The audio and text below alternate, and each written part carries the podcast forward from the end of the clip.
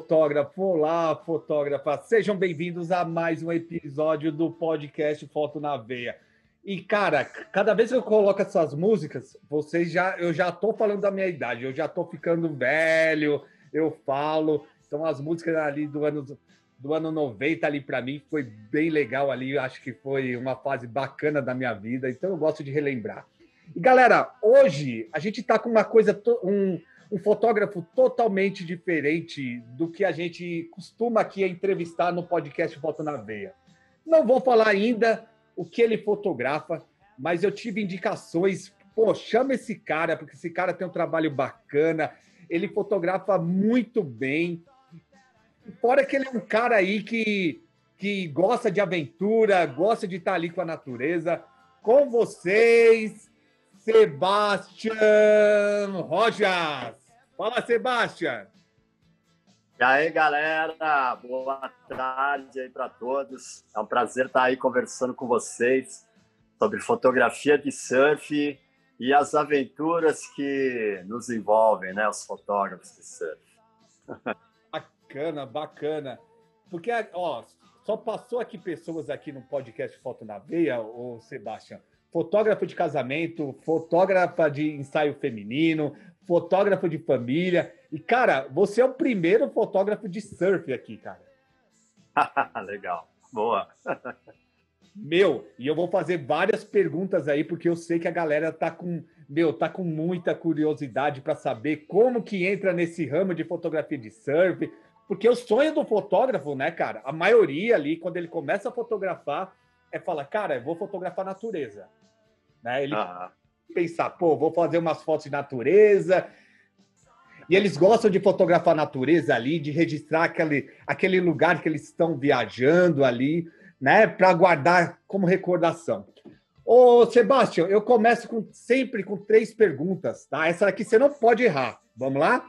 Quanto tempo você fotografa? Qual o seu nicho de fotografia e qual a sua idade? Bom, eu fotografo é, profissionalmente o surf desde 85, 1985 eu comecei é, a enviar as fotos para a revista Fluir, mas em 84 eu já fotografava, eu tinha uma loja aqui no Guarujá, isso, né? Litoral Norte, litoral de São Paulo. É, eu já fotografava na minha loja, assim, aquela coisa, fotografia social, tal, é, e um pouquinho de fotos também de casamento. Era para se virar, para pagar minhas contas, para poder investir em equipamento fotográfico dedicado ao surf, né? Então, isso vai dar aí 35 anos, 36 anos, mais ou menos já, eu fotografo aqui, é, não só no Brasil, como também já viajei muito aí.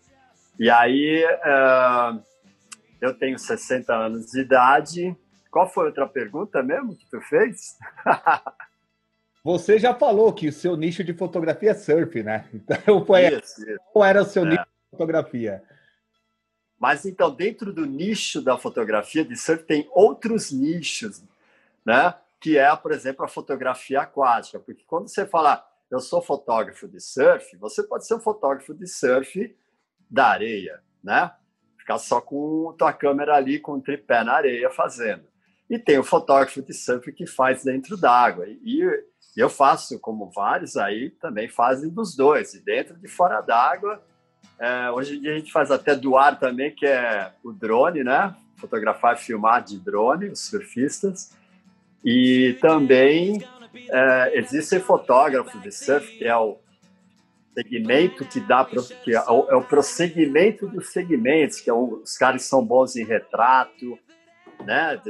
Surfistas, né? Os caras que são bons em paisagens é, de praias, onde você também tem uma onda perfeita, os caras que retratam bem. Então, dentro da fotografia de surf tem vários subsegmentos ou, ou nichos, né? Como a gente chama aí. É bem legal, porque eu quero só ser para ser um bom fotógrafo de surf, principalmente quando era para revista, que você tinha que ter aquele lado fotojornalista, né? Que é construir uma matéria para um lugar que fosse viajar, cobrir um campeonato, você tem que ser bom em cada uma dessas é, é, da, dessas pautas, digamos, que os caras passavam para a gente. Olha só que bacana, galera. E, cara, você tem 60 anos. Meu, se você não tivesse cabelo grisalho, meu, não falaria 60 anos, cara. Para você ver como o surf faz bem para o corpo e para a mente, né? E a foto de surf também, porque eu sempre amei o surf, sempre surfei minha vida inteira e continuo até hoje. É, o surf é meu dia a dia, como a fotografia de surf. Então, é essa, esse ambiente da praia, esse estilo de vida, de liberdade, de alegria, de brincadeira, né? Surfista é brincalhão, até às vezes criação demais aí, né? Não amadurece, né? É, acho que isso também traz uma, uma motivação. A natureza também, além de ensinar muito a natureza, faz bem, né? Faz bem para o corpo da gente. Então, acho que a gente se conserva um pouquinho melhor, é por isso. Bacana, galera. E quando você começou a fotografar, Sebastião, cara, eu tinha cinco anos de idade, cara. Caraca, como eu tô velho, hein? Meu Deus. eu tava, hoje eu tenho 40, né? Vou fazer 41 ano que vem. Cara, eu tava ali ainda, pô, nem, nem sabia andar direito, né? Nem falar direito. Mas então, na época era um glamour, né? A, a toda essa coisa, porque na fotografia aquática, por exemplo, eu comecei com uma câmera da Nikon, era uma câmera já à prova d'água, chamava Nikonos, Nikonos 3. É, essa câmera era uma estanque de metal, assim, mas ela, ela não, não, não, flutuava que nem uma caixa estanque, ela afundava, porque ela foi criada, desenvolvida pela Nikon para mergulho. A Nikonos 3 era uma, uma câmera muito boa, que tinha regulagem de abertura, velocidade, é, o ISO, distância do foco. Então dava para se fazer fotos de surf, de ação, também com ela na superfície. E foi através dela que eu coloquei para fora aquilo que eu falei no início, né? Toda essa minha vontade de congelar aquilo que eu via enquanto eu surfava, enquanto eu ia remando na arrebentação, vendo meus amigos surfarem. E aí foi com essa câmera que eu coloquei realmente é, essa vontade que eu tinha, talvez já essa, uh, digamos assim, um pouco um pouco desse talento, talvez que já tivesse dentro de mim, que era registrar, mas era uma foto só por vez, né? Eu fazia um clique, aí rebobinava, rebobinava não, passava para a próxima foto, né? Então era uma foto por vez e foi assim que eu comecei e fiquei uns três ou quatro anos fotografando com ela na época do rolo de filme, que eram filmes slide na época, né? Que a revista me dava e eu fotografava e mandava revelar lá na redação, na, no laboratório em São Paulo, e aquela expectativa enorme para ver o resultado, né, de cada session que a gente fazia na água. Né? Que bacana. Mas, ó, você está se adiantando demais. Vamos começar lá. Vamos falar um pouquinho sobre a loja de fotografia. Cara, você falou que fotografava casamento, né? Fotografava, é, fazia fotos, né? Qualquer tipo de evento, né? Cara, yes e você falou que era para pagar as contas. É, cara, essa loja não dava um retorno financeiro? Dava, não, veja só. A loja era o meu principal ganho, porque na minha loja eu comecei é, aos poucos, devagarinho, né, no Guarujá, na década de 80, 82. E o que, que eu fazia na loja? Eu vendia filme, é, vendia maquininha fotográfica da Kodak, é, aqueles flashzinho Magicube, vendia tudo isso para a galera fotografar e também pegava os rolos de filme para eles revelarem. Então, quando o cara tinha que revelar as fotos, eu mandava para o laboratório em São Paulo, uma lote, que era o laboratório do Kurt, da Kurt, que era um grande laboratório, como também tinha um laboratório gigantesco, era o da Kodak.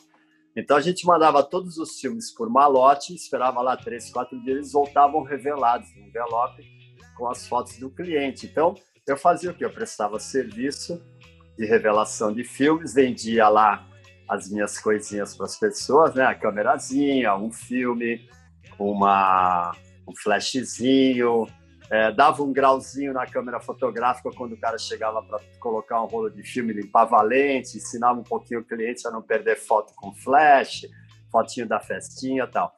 Aí o pessoal foi me conhecendo mais e foi pedindo para eu tirar foto de aniversário, de batizado, de cartãozinho é, de convite também para o aniversário ou para é, uma formatura de fim de ano. Cara, aparecia de tudo lá para fotografar. E depois, num outro momento, eu comecei a assumir a responsabilidade de fotografar casamentos também. Tá? Isso fazer com que eu movimentasse a minha loja. Ah, e eu ainda tirava foto 3x4 na loja para documentos também. Revelava em preto e branco, tinha um laboratório em preto e branco. E lá na frente, esses laboratórios de São Paulo, centrais, os grandes laboratórios, é, fecharam as portas e deixaram uh, lugar para os mini labs, que era revelação em uma hora. Cada loja tinha o seu mini lab. Eu também tive no mini lab de revelação em uma hora. E assim foi. E aí eu, eu paralelamente à fotografia, ao trabalho da loja, comecei com a fotografia de surf, que era a minha grande paixão, que era o que eu mais gostava de fotografar, era a fotografia de surf. E aí eu comecei, através da revista Fluir, a me profissionalizar, vendo os trabalhos de grandes fotógrafos de surf da época, espelhando, aprendendo, evoluindo. E aí comecei a ser também chamado para viajar para o exterior. Então foi assim, foi um casamento legal. Minha loja era perto da praia, o Guarujá é um lugar pequeno. Eu tinha a possibilidade de fotografar também quando as ondas estavam boas e tomar conta da minha loja.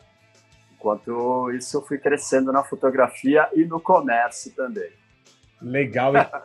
do Guarujá, fui, eu estive aí é, há duas semanas atrás, né, para fazer um ensaio de, de um casal, né, que era um ensaio de gestante. Onde que é? Onde que onde você mora agora? Eu moro aqui perto da Praia do Tombo, a três quadras do, do mar aqui, um bairro bem tranquilo, mas eu já morei no centro do Guarujá. Na verdade, eu morava em Santos no começo de tudo, na década de 80, 90, só que eu cansei de passar a balsa, ficar na fila, né? E aí eu mudei para o Guarujá, porque é, uma das prioridades que eu vim para o Guarujá montar minha loja, que eu podia ter feito, montado uma loja em Santos, aí os caras, você é louco, o Guarujá não tem movimento, o Guarujá meu, é tudo devagar, é só cidade praiana, turística. Falei, não, mas eu quero montar minha lojinha de fotografia no Guarujá. Mas por quê? Por quê? Ah, porque eu quero surfar ali, cara. quero pegar onda. Eu fechava a loja na hora do almoço e surfar. no começo, depois já não. Depois eu assumi mesmo a responsa né, de, de manter a loja aberta. Olha que legal, galera. Olha só, o Sebastião aí, um grande fotógrafo de surf aí no, do Brasil e do mundo, cara. O cara ali, ó, tinha uma loja de fotografia. O cara é empreendedor. Hoje ele gosta, mas olha ali, o cara ralou bastante. Tá vendo? Ele não tava nem aí, ele fazia foto de casamento, ele fazia foto de família. O que aparecesse lá, até velório, ele ia lá fotografar, eu tenho certeza. É mesmo, é mesmo. Já teve uma, uma que foi assim mesmo, cara. O cara me mandou, chamou para fotografar o defunto no caixão, cara. Porque o cara era do Nordeste, o cara morreu aqui, o familiar dele queria mandar uma foto para a família lá no Nordeste. A última foto do cara, aí o cara defunto no caixão. Essa foi demais. Eu fui lá e fiz a foto, não custava nada, né? Muito louco, né? Tá. Olha que legal, olha que legal. E você aí que está nessa época de pandemia ainda achando que você tem que fotografar só seu nicho de fotografia, galera, abre o olho, abre o olho, porque as coisas mudaram. Você que fotografa, tenta pegar vários trabalhos. Você está com a agenda livre, cara, vai lá e fotografa, cara. Vai lá e ganha dinheiro, não é, Sebastião? É, cara, eu, eu penso assim, ó, eu dou cursos de fotografia de surf já aos 14 anos. Eu junto turmas, faço uns workshops durante os finais de semana, ensino fotografia para essa galera. E a fotografia que eu ensino é uma fotografia que serve para tudo, que não é só para fotografar surf, ação, ali da areia ou da água. Eu ensino a fotografar porque eu aprendi muito com a revista. A revista me mandava viajar e que eles queriam vários tipos de fotos diferentes. Então era uma foto bonita de retrato, era uma foto bonita da paisagem, da natureza, da ecologia, de uma coisa engraçada. é, de, de, claro, ação dentro e fora d'água, ação até embaixo d'água, né, subaquática, aquelas fotos. Ou seja, eles pediam fotos para se construir uma matéria. Então, eu aproveitei um pouco da base que eu tinha na fotografia social para também produzir essas pautas que eles me passavam. Então, quando eu ensino fotografia, eu ensino o cara a ter uma visão bem aberta, até, digamos, fotojornalística, né?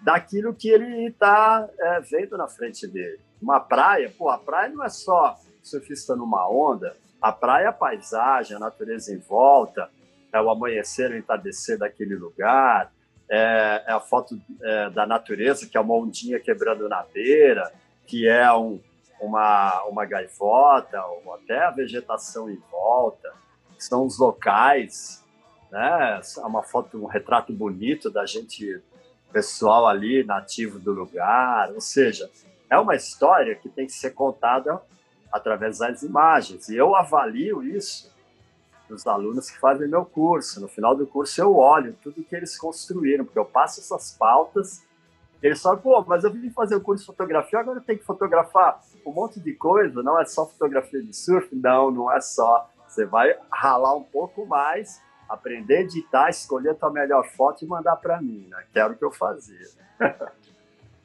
Galera, mais um insight. Ó, o cara usava ali o que ele aprendeu na fotografia social para fotografar o surf. E outra coisa, ele conta histórias meu, histórias, cara, vende, cara. Histórias encanta as pessoas, né? Não é, Sebastião? Histórias é tudo, cara. Todo, todo ser humano, ele gosta de escutar uma história.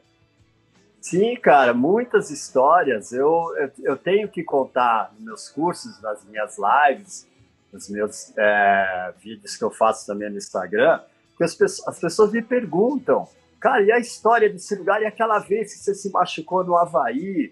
E aquela outra vez que você foi para o Tahiti, é, ou que você teve um problema que você estava na Indonésia, o teu barco pegou fogo à noite, vocês tiveram que sair nadando e você perdeu todo o teu equipamento. Cara, é muita história, tem coisas bacanas, tem coisas interessantes, tem muita aventura, tem coisas tristes, mas é tudo, assim, uma aventura de vida, né? A fotografia de surf é isso, né? E e muitas coisas mudaram, né? Da época do rolo de filme até o digital, é, da época da revista até a, a, as revistas acabarem, morreram todas as revistas. Hoje a gente só está nesse nosso mundo aí, Instagram, o nosso portfólio, nossa realidade hoje é tudo toda digital, né? é muita coisa. Sebastião, deixa eu te perguntar, cara. É, lógico, não foi fácil, eu não sei, vou fazer uma pergunta. Você tinha sua lojinha lá, né? Você já vivia disso. Depois você começou a fotografar surf, né, cara? Como que você é, conseguiu entrar na Fluir, né? E como, uhum.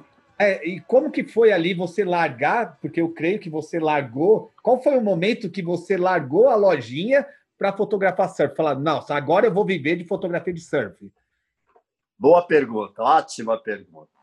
Isso é para empolgar a galera, apesar que na época a realidade era diferente. Bom, seguinte, eu, o, me, me, me, conheceram, ou eu conhecia, eu estava na água, na Praia do Tom, aqui fotografando um campeonatinho de surf, um, lá um desses que tinha né, na época, e aí um, é, um amigo meu, hoje grande amigo meu, Bruno Alves, que era um dos donos e fundadores da revista Fluir, fotógrafo também, estava na água com a mesma câmera que eu tinha, Nikon nos três, e foi tanta coincidência que eu perguntei, mas cara, você tem uma câmera igualzinha a minha tal? Ele falou, pô, que legal. É, eu sou da Fluir, estamos fundando, já temos aí há um ano, estamos começando, estamos precisando de fotógrafo no litoral, aqui do Guarujá e litoral norte. Então a gente está precisando de gente para colaborar com a gente, né? Vai lá para São Paulo tal, e, e aí a gente conversa melhor. Eu, pô, que legal, nossa, não acreditei, né? Fiquei super empolgado com aquela história, aquele glamour que era publicar foto em revista de surf. Aí fui, passou um tempo eu fui, aí eles mandaram, eles pediram para levar umas fotinhas que eu já tivesse feito, levei, eles falaram, não, tá legalzinho, mas dá para melhorar. Vamos lá, mandaram os rolos de filme para mim de slide, rebobinado, filmes rebobinados na época. Não era nem de caixinha, eles compravam rolos de, de filme é, de 30 metros e passavam para as bobininhas, faziam 36 fotos nas bobininhas de filme. Aí eu trouxe três rolos de filme, todo empolgadão, fui para o mar, né, quando deu onda lá, fotografar e consegui fazer três fotos bem legais. Aí eu comecei a publicar fotos na Fluir. E aí eu comecei a, a, ganhar um dinheirinho bem devagar, editorialmente, tá? Quando eu mudei, quando eu mudei minha chavinha, que eu achei que a fotografia de casamento já não servia mais, já não, não era tão interessante para mim. Primeiro que eu, eu fazia mais por obrigação. Segundo que fotografia de casamento é, é um trabalho, né? Você tem que fotografar tudo, depois tem que botar os caras para escolherem as fotos, para depois você fazer o álbum. Na época era tudo assim, não.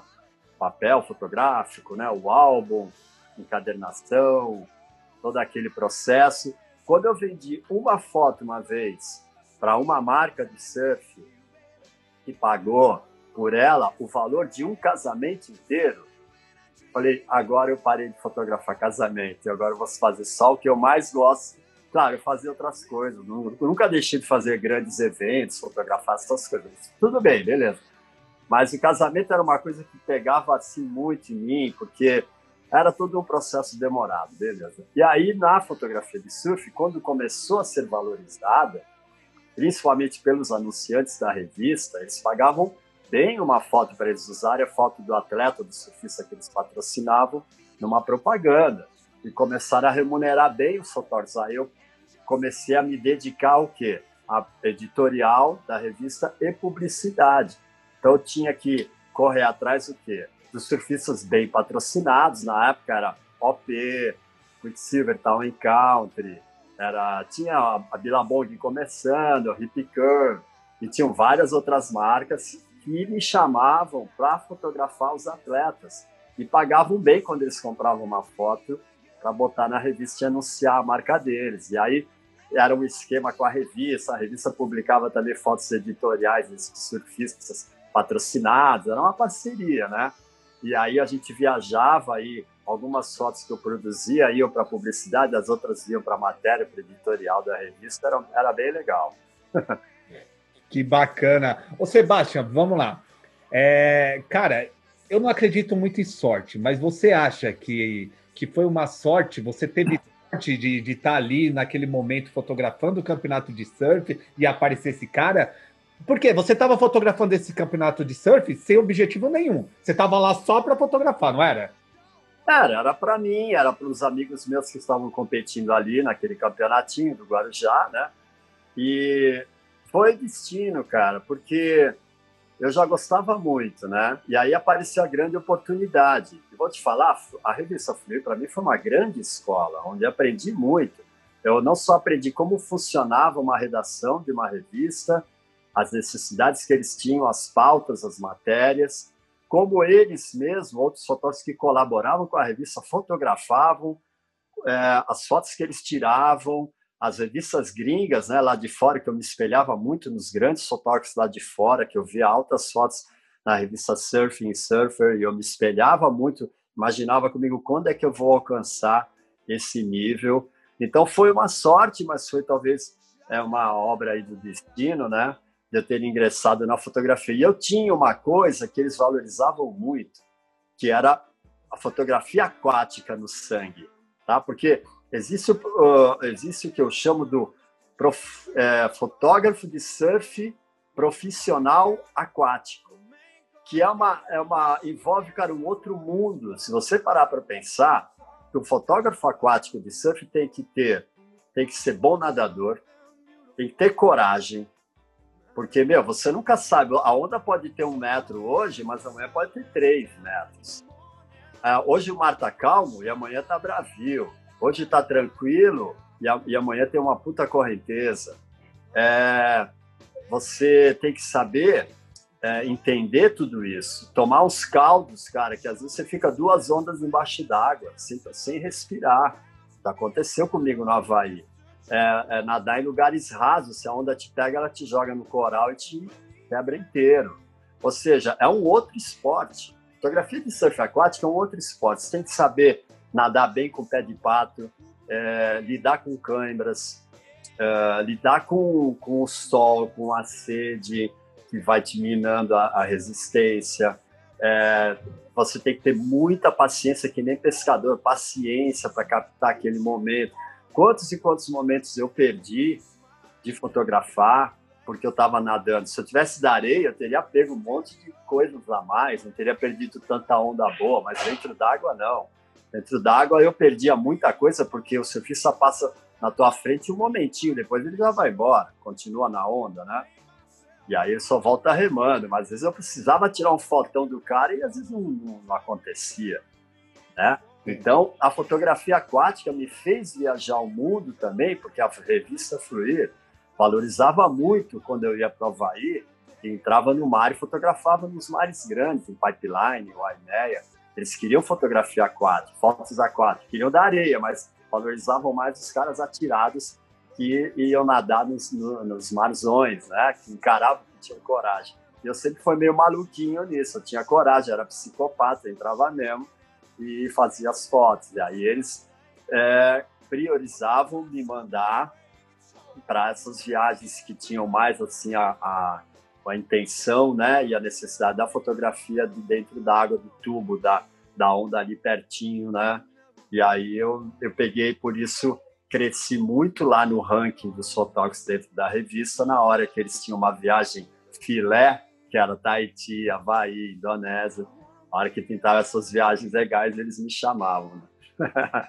Olha que bacana. Eu vou dar minha opinião, Sebastião. Eu acho que pode ter tido aí um pouco de sorte, cara, mas eu acho que tem uma coisa aí que, que fez, fez a Fluid te chamar, cara. Primeiro, cara, você estava ali fotografando, né? Você colocava a cara para fotografar. Não importa ali se você estava fotografando de graça ou não. Você queria mostrar, mostrar seu trabalho de alguma forma. E tinha um diferencial também. Você fazia, você tinha um diferencial dos outros fotógrafos que não eram todos que ficavam ali dentro do mar, fotografando, né? Fazendo, né? Fazendo esse tipo de foto. Eu acredito nisso, cara. Eu pode ser que ali, pô, você estava ali no, naquele exato momento fotografando aquilo e aparece o cara da Fluir, bacana. Eu acredito que foi sorte. Mas, cara, se você tivesse esse diferencial, se você não tivesse metido a cara para fotografar esse campeonato, nada disso teria acontecido. Não, é, provavelmente não. Não naquele momento. Talvez no, no, momento seguinte, uma hora talvez calhasse de a gente encontrar em outra situação, ou até às vezes no Guarujá mesmo. O Guarujá sempre foi muito visitado por surfistas de São Paulo, né? A capital está aí do lado, todo mundo faz os bate e volta, vem para surfar. Ou até vem um fotógrafo de São Paulo para cá fotografar e volta para São Paulo no mesmo dia. Então, talvez fosse em outro momento, mas acredito que ia acontecer, porque era uma coisa que eu gostava muito. E estava em falta, na época, bons fotógrafos de dentro d'água, porque de fora d'água já tinha uma galera. Porque o que acontece, como eu expliquei, de fora d'água era muito mais fácil produzir. Você entra lá, vem entrar 10 surfistas na, no mar, você está com o teu tripézão com uma lente boa lá fora, uma objetiva, você pega todo mundo surfando. Agora, quando você entra na água, se você não souber se colocar bem, e depende da, dependendo da lente que você está usando, se for uma grande angular, por exemplo, a lente que eu usava era uma 35 milímetros, quando eu, eu, eu entrava para fotografar com a Nikonos. Então, uma lente de 35 milímetros é uma lente meio angular que, que só funciona bem, assim, na maioria das vezes, com relação à foto de ação causar impacto, quando o surfista tiver entre 1,3 metro e 3 metros e você depois ficava longe demais. Então eu perdia muita coisa. O rendimento era bem menor quando a gente entrava na água. Porém, a gente dentro da água fazia ângulos exclusivos, não ficava só naquela coisa de fotografar daquele ângulo da areia. A gente pegava luzes também é, diferentes, né? Pegava na mesma sete, podia pegar o contraluz a favor, por, por trás da onda, é, por baixo da onda. Então, era uma liberdade de criação que é, existia também na, e sempre existiu né, na fotografia aquática. Por isso que nos meus cursos é, o, o, pessoal busca muito entender de fotografia aquática. Né? E isso foi a minha escola, porque foi foi o que eu gostava de fazer por estar junto com os meus amigos, enquanto eles surfavam, eu batia um papo com eles, passavam remando, me diziam, olha, ó, Sebastião, fica mais ali para a beira, fica mais aqui para o fundo, fica por ali, por ali e tal. A gente interagia e ia se resolvendo, né? Ia melhorando a cada, a cada sessão lá. E era bem legal. Sempre, e é ainda muito legal. Que, bacana, Sebastião. E deixa eu te perguntar, cara, para o cara começar a fotografar ele precisa, é, ele precisa saber surfar ou não? Cara, é, é uma, uma, digamos assim, é um, um degrau a mais se o cara souber surfar. É mais fácil dele entender quais as manobras, dele entender que tipo de foto que é bom e que tipo de foto que o surfista quer e que gosta. Por quê? Porque a fotografia de surf, cara, ela é... Você vê um cara na onda, quem não entende nada do assunto, fala, puta, aquele cara mandou muito bem. Mas aí vem um outro cara e, e surfa parecido, só que aí, tipo, ah, mas aquele cara não é tão bom. Às vezes o cara é até melhor do que o outro, sabe? É uma coisa bem louca. A fotografia de surf, se o cara for surfista, ajuda muito. Por quê? Porque se o cara que surfa está acostumado com o mar, está acostumado a remar, passar onda, é, é pegar uns dias de ondas maiores, para esse, esse surfista, ou um bodyboarder também, né? É, é muito mais fácil de você também a, a se é, empolgar e entrar na água e fotografar também dentro da água.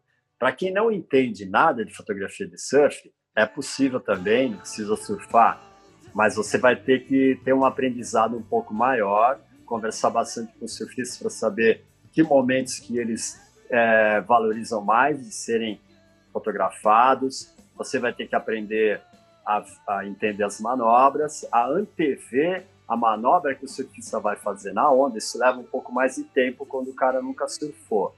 É bom que quem nunca surfou comece a assistir bastante filme de surf, congele ali no, no pause é, o que ele acha que é uma foto boa no vídeo, né?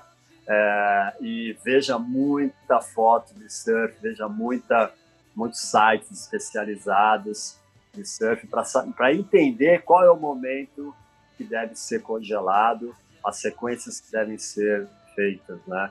Então eu sempre surfei, então a gente tem muito mais facilidade para isso, né? Para entender aquele momento que deve ser clicado ou não, porque mesmo assim, vou te falar, muitas e muitas e muitas fotos eu fotografei e tive que depois jogar fora. Achava que era muito legal, mas quando a gente começa a evoluir, a gente vê que não é tão bom assim. Começa a desocupar o fotoarquivo, né? Limpar os HDs, hoje em dia é assim, né? Limpar HD. É, porque quando você vai evoluindo na fotografia, vai entendendo melhor da luz, da técnica, inclusive das manobras, né? Aí você começa a ver que aquelas fotos do início já não tinham tanto impacto, né? Então você começa a limpar aí essa seu histórico um pouco, né? É, isso daí acontece em qualquer ramo de fotografia, né, cara? A gente começa a fotografar. Eu tenho fotos de casamento que eu achava, nossa, que foto linda. Meu, e hoje eu olho e falo, meu, que foto bosta, entendeu? isso mesmo. Você olha e fala, meu, como que eu fiz uma foto dessa, né? Que você vai evoluindo, que você vai estudando, né? E você vai melhorando. Ah. E, e isso que é legal, a gente criticar o nosso trabalho. Nós mesmos né, criticarmos o nosso trabalho. Quando você começa a criticar seu trabalho, você evolui. Né? Você, não, você não tem que se apegar àquela foto. Nossa, essa foto é sensacional. E outra coisa, Sebastião, você sabe que o, o, fotógrafo, cara, em geral, eu acredito que no surf também tem esse ego. Cara, é. tipo, você vai fazer uma curadoria, né? Vai fazer uma leitura de portfólio de um fotógrafo de surf. Você critica uma foto dele, cara, o cara parece que você tá, tá xingando a mãe dele, parece que tá querendo arrumar briga, não é verdade? É verdade. É, eu faço muito isso. Não são críticas destrutivas, né? Mas eu faço muito isso quando eu dou meus cursos. Eu avalio no final dos meus cursos material que o fotógrafo, o aluno, né, produziu durante aquele final de semana é, nas aulas práticas, né? Então eu tenho nas aulas práticas as liçõezinhas de casa para eles fazerem. E aí depois eles me mostram isso tudo no, no final do curso para eu avaliar. E muitas vezes eu critico de uma forma que eles entendam que eles poderiam ter feito melhor. Inclusive, eu vejo muito erro de edição, é, que poderia ter poxa, corrigir aquela foto, um horizonte torto, uma, uma luz que não está nem tão bem trabalhada, uma foto podia estar tá até um pouquinho melhor saturada, ou enquadrar, o enquadramento é muito, muito importante, eu falo também sobre isso, né? Então, eu vivo corrigindo, e inclusive até na entrega da, das fotos, no deadline que a gente chama, né? Pô, você tem um prazo, você não pode passar de tal hora no domingo para me entregar tudo, porque senão é como se fosse a revista que tivesse em fechamento. Perdeu o prazo do fechamento da revista, eles vão botar uma foto de um outro e vão mandar rodar a revista. não é isso? Então não pode perder o prazo, ou seja, é um trabalho que eu faço baseado naquilo que eu vivi durante a época da Fluir, né? Então, isso eu passava e passo ainda para os meus alunos, é, essa necessidade do cara ser, é, ter um olhar bom, saber a escolha certa das fotos, editar elas rapidamente para não perder o prazo. Então, é uma correria. Quem faz meus cursos acha que é, ah, que bacana, oba-oba, que você vai na praia. Vai ralar, meu, meu irmão, mas também depois eu quero ver o feedback de vocês. Vocês vão ficar amarradões em terem aprendido tantas coisas que vão muito além só de um cara na onda surfando. Olha que bacana. Ô, Sebastião, deixa eu te perguntar. Você, como que funciona ali quando você vai entregar as fotos, né, para revista ou para algum site, né? É, é você faz a curadoria, cara, ou ou a revista escolhe essas fotos? Você manda aquelas fotos e fala, meu, essa foto aqui eu acho que vai para a revista. Né? Ou você manda um monte de fotos, você vai fazer a curadoria, vai mandar as melhores e eles vão escolher. Como que funciona, cara? Cara, era assim, por exemplo, vai, o, o a revista Fluir me pedia para que eu é, fotografasse, digamos, no litoral norte ali naquele mês, eles estariam produzindo uma matéria de litoral norte de São Paulo, Maresias, Paúba, Santiago, Camburi, sei lá, por ali, né? Bom, beleza. Aí eu ficava de olho nas condições da natureza, quando rolavam as ondas com vento certo, condição boa, eu ia. Aí eu fazia essas sessions durante esse tempo e já ia mandando as melhores fotos de cada ida que eu tinha ido para o litoral. Uma foto de paisagem com uma onda quebrando perfeita, uma foto boa de dentro d'água. Então eles já iam vendo, ó, pô, o Sebastião foi essa semana lá para Maresias, olha o que ele trouxe, tá aqui. Pô, legal, gostei dessa e daquela, mas vamos esperar mais um pouco que o nosso deadline é só no final do mês. Aí pintava um outro swell, outras ondulações, outras condições boas, eu ia de novo, fazia mais fotos, aí já construía um pouco mais. Enquanto isso, outros fotógrafos também que tinham sido é, chamados para fazer essa pauta também estavam fazendo as coisas deles, também estavam fotografando. Então, por exemplo, tem um outro lá, que era o Tony Fleury, na época, aí, a grande amigo meu, fotógrafo, também estava em Ubatuba, fazendo o lado dele lá de Ubatuba, as ondas e as praias de Ubatuba. E aí se juntava tudo isso, as minhas fotos com as dele, com as de outros, por exemplo, que estão aí espalhadas, fotógrafos pelo litoral norte. E a gente, e aí a revista olhava todo o material, eu mandava as melhores fotos, de repente eu tinha feito uma sequência muito boa, mandava a sequência inteira. Não mandava foto demais, porque também não adianta. Porque se você tem 10 fotos muito boas, você vai mandar outras, um monte de outras fotos mais ou menos, só vai confundir a cabeça e os caras vão falar, pô, mas o cara tá viajando, velho. ele tem quatro ou cinco fotões aqui, para que, que vai mandar foto mediana? Não adianta. Manda só o que você tem de melhor, para assim a gente define logo a nossa edição. Então era isso, a gente ia construindo essa pauta de acordo com o que eles iam pedindo. Então eu mostrava já o material que eu ia produzindo, e aí eles iam me falando, pô, você vai agora, já temos bastante fotos, por exemplo, desse tipo aqui tenta fazer uma outra assim, outra assado. Outra... Então, a gente, durante a construção dessa matéria, a gente ia moldando também de acordo com o que eles iam precisando.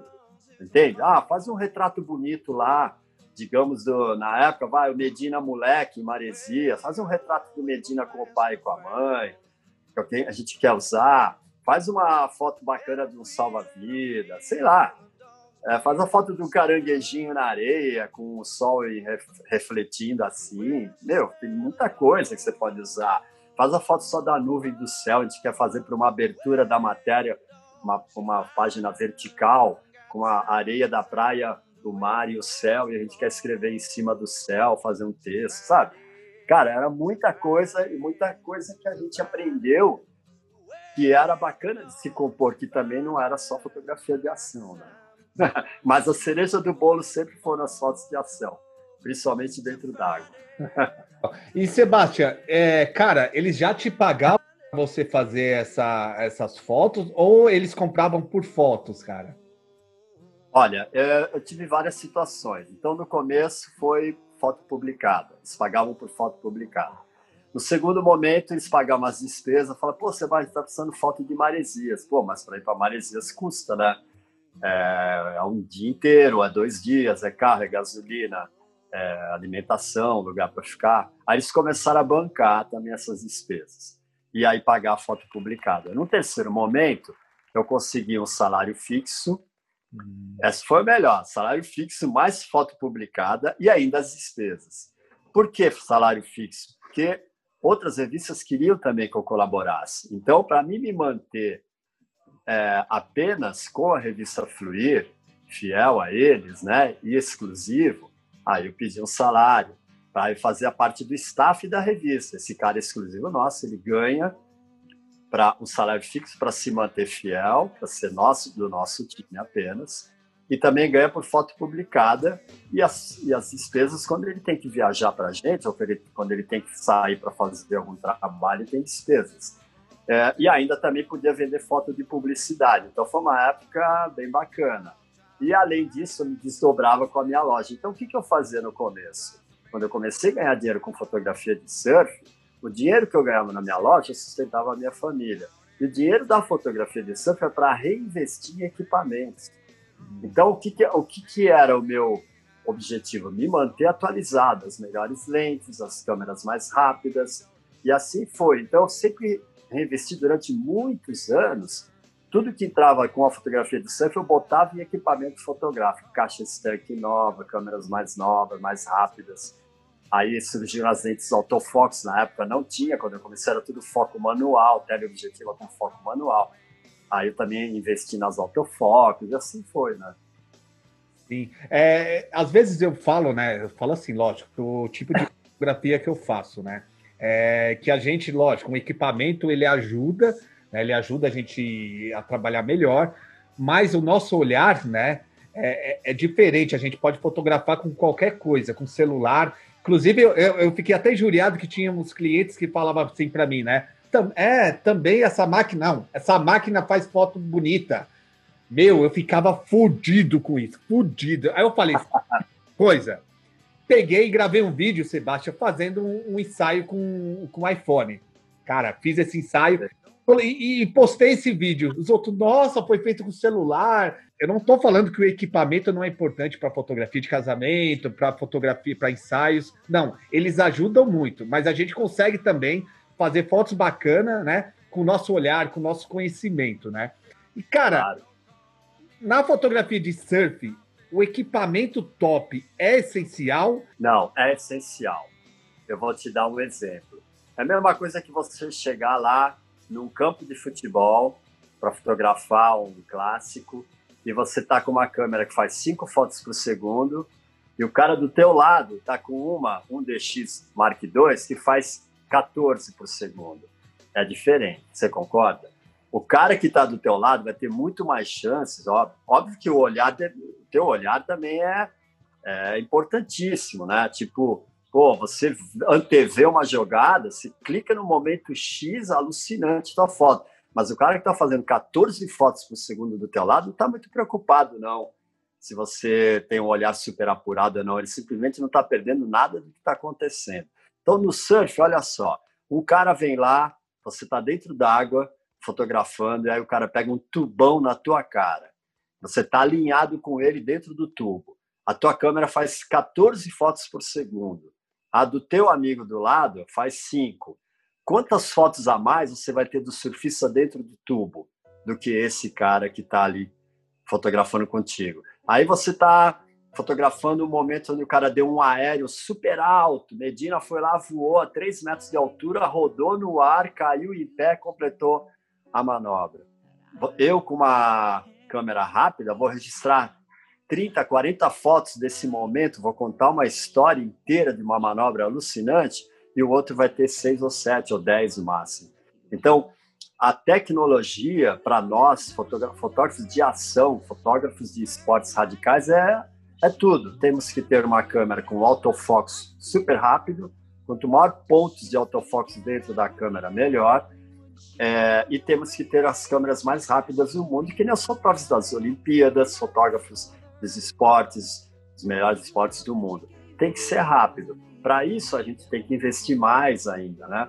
Eu gostaria de estar fotografando tudo isso com uma, é, uma 5D Mark IV ou até as mais modernas né, de hoje, em termos de resolução de qualidade alucinante, é, porém elas não são tão rápidas. Então, a EOS 1DX, até a própria é, D90 ou a 7D Mark II são câmeras mais rápidas que contam melhor a história e também suprem mais a necessidade que você tem de registrar uma manobra no surfista, no ar ou na onda ou no tubo e ter o mais fotos possíveis daquela manobra, porque aí você tem mais chance de vender o teu material, mais chance de escolher aquele momento X, aquela foto animal, se você tem a câmera rápida, né?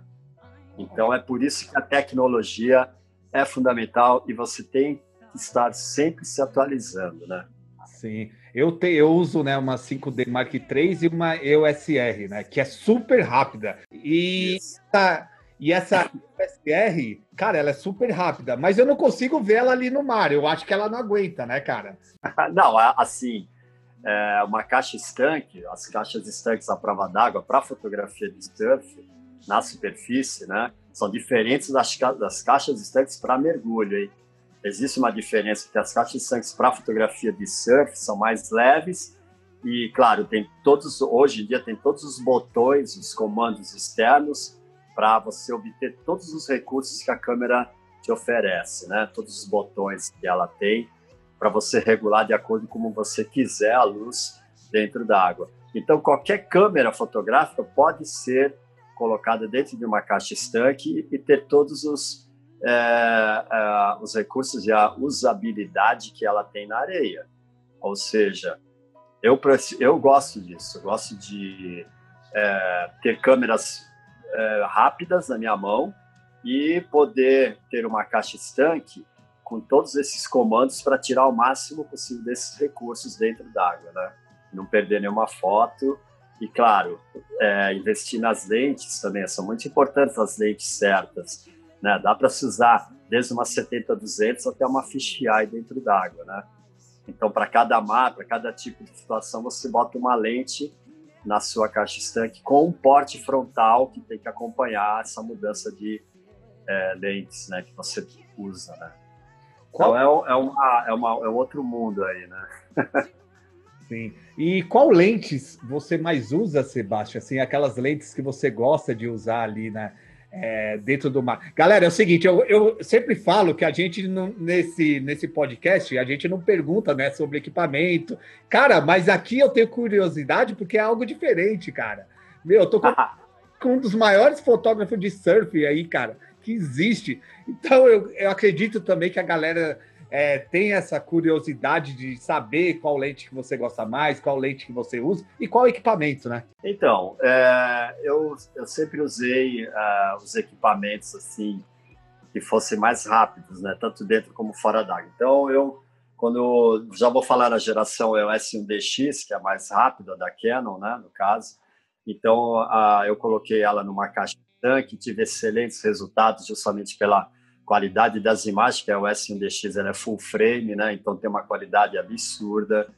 É, também a, a, o autofocus dela sempre muito muito preciso, muito rápido. E então eu comecei, não comecei, bem antes já tinha outras câmeras até, o S1V, que era de filme também, mas já fazia 10 fotos por segundo, né? Então já comecei já com a EOS 1DX, que foi uma melhor câmera disparada durante muitos anos na fotografia aquática. Apesar dela ser, apesar dela ser mais pesada e tudo isso, então eu usei ela com lentes que iam desde a 50 milímetros, é, angulares como a 1740, a, como a fisheye que é a 815, né? Com a 70-200 também. A princípio eu usava 70-200 2.8 e aí depois eu passei a usar 70-204, que era uma lente mais leve para dentro d'água, né? É, e aí eu, eu continuo ainda usando algumas lentes, mas as que eu mais uso hoje em dia, hoje eu estou usando uma 7D Mark II dentro d'água também, porque ela é mais leve e hoje não se demanda assim tanta necessidade de fazer 14 fotos por segundo de um surfista, às vezes um surfista amador, eu fotografo bastante hoje para surfistas que não são profissionais também, que é um, é um mercado muito interessante. Não só mais, não são mais só os surfistas profissionais que que mantém aí o fotógrafo de surf. Então, essa a 7D Mark II faz 10 fotos por segundo, já é às vezes muito mais do que suficiente para essa galera.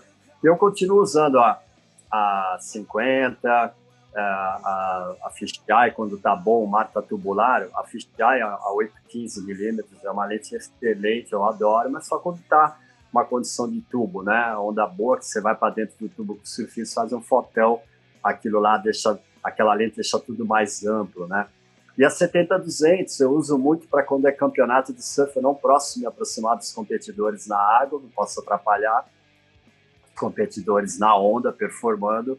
Então eu uso a 70-200 para ficar mais à distância e fazer boas fotos também. Como no free surf, no dia a dia, como a gente chama, eu também uso a 70-200 quando o mar tem muita correnteza, posicionamento fica mais difícil às vezes as ondas estão grandes, você quer ficar mais longe, mas não perder aqueles momentos.